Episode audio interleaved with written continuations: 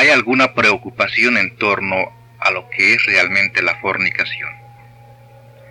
Fornicación es pérdida de la simiente. Así, concretamente, esa pérdida puede ser voluntaria o involuntaria, no importa cómo. Si hay pérdida de la simiente, hay fornicación.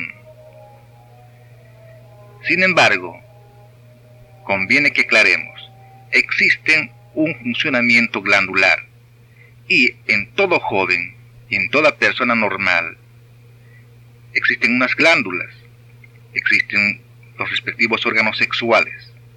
Estos se encuentran constantemente irrigados de sangre y reciben constantemente una serie de impulsos nerviosos.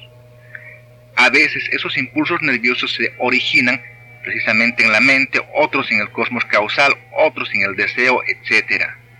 Y de alguna manera llevan a buscar un reflejo en los órganos sexuales. Hay veces que alguien tiene poluciones nocturnas y sin embargo no recuerda haber soñado nada. Simplemente la imagen erótica no se quedó grabada en las neuronas activas del momento. Eso es todo. De modo que el cerebro en ese instante no recuerda nada del sueño erótico.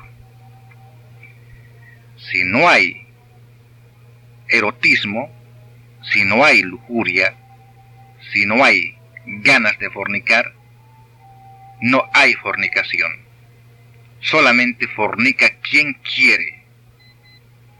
Pero, ¿quién es el que realmente quiere fornicar? Es el ego.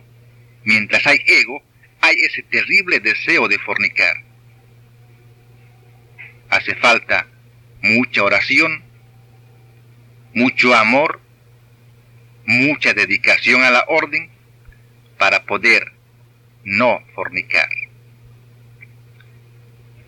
Sin embargo, ocurre que algunas veces cualquier joven de la orden y cualquier otra persona normal puede despertar con sus funciones sexuales completamente activas, sin embargo no experimentar ningún deseo de fornicación, menos fornicación. Eso es algo natural, son simplemente reflejos mecánicos.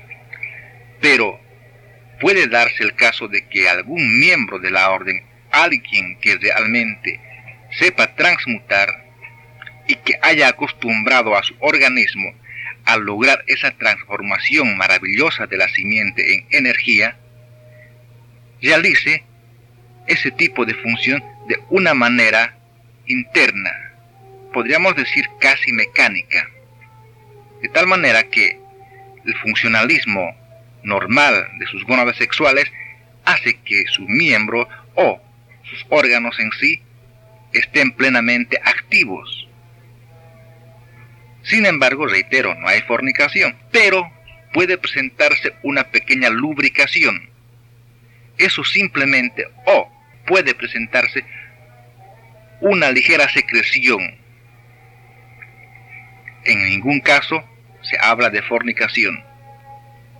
Especialmente en los varones, esa secreción se debe simple y llanamente al funcionalismo de los órganos internos que segregan una sustancia denominada espermina y otras sustancias, pero reitero que no son fornicación. No hay por qué preocuparse al respecto. Lo que tiene que evitarse, sin embargo, es eso que acabo de decir, preocuparse en torno a la fornicación. Aquellos que se preocupan desean. Mejor es ocuparse de no fornicar. Y ocuparse de no fornicar quiere decir transmutar